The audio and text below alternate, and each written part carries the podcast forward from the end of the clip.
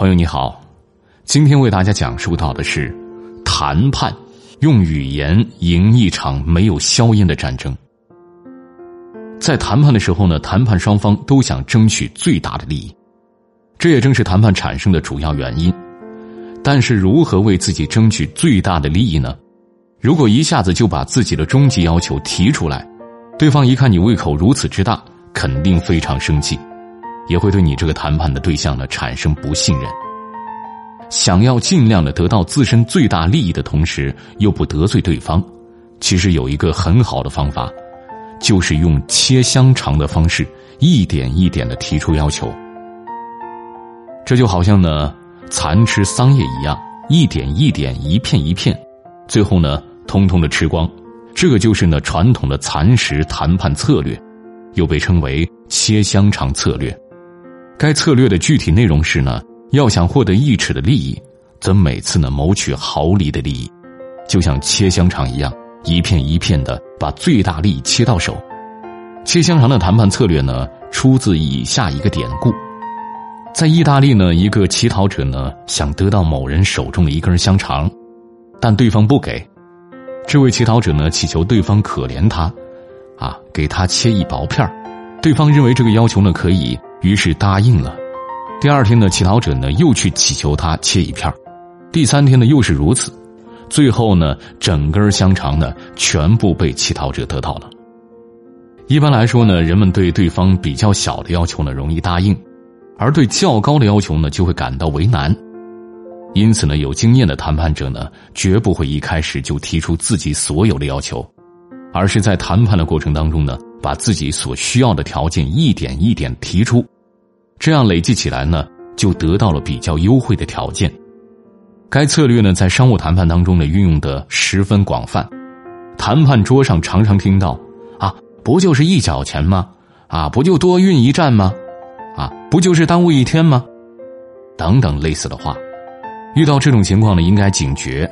也许对方呢，正是使用蚕食计。特别是在双方谈判讨价还价的阶段，有的谈判者呢总是试探的前进，不断的巩固阵地，不动声色呢就推行自己的方案，让人难以觉察，最终产生得寸进尺的效果。房屋抵押贷款保险的服务对象为向银行申请分期贷款购买住宅的客户，客户呢一旦参加了这种保险呢，当遇到不可抵抗的因素呢，而导致贷款人死亡。或者遭遇不测而不能偿还银行的分期贷款的时候，保险公司呢则代为缴纳，以分担银行和贷款人双方的风险。一家刚刚成立的保险公司呢，想要开展这方面的业务，但是呢又比其他同行慢了一步，于是呢他们决定采用新战术，打开门路，以便呢在这一市场呢占有一席之地。经过一番周密的策划，公司呢派出业务员与银行洽谈。啊，我们公司呢正计划推行一种崭新的服务办法，我们绝不会像贵银行所指定的那家保险公司那样，啊，向客户呢叩头拜托，也不会像现在一些保险公司那样，客户一到银行办完贷款手续就马上登门推销。我们的办法完全不同，我们要用邮寄广告的方式来扩展业务，所以请贵银行把尚未加入保险的客户名单抄一份给我们。如果你们的贷款呢由我们的保险来做加倍保障的话，你们啊也可以放心了。对于这家保险公司的这种要求呢，银行方面没有理由拒绝接受。加之呢邮寄宣传的配合，经过一番努力之后，新的服务方式呢获得了极大的成功，占据了房屋抵押贷款保险业百分之八十的份额。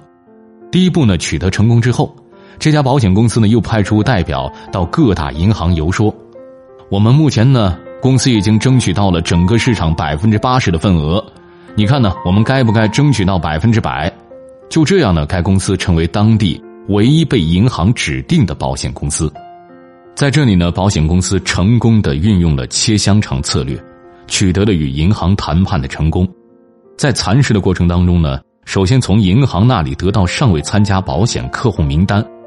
用新的服务方式招揽越来越多的客户投保，其次呢，以初步的成功再向银行提出新的要求，进而争取到百分之百的当地市场份额。最后呢，以取得成功为基础，采取同样的策略向全国出击，最终呢，在同行业当中呢遥遥领先，从而实现了自己的最高目标，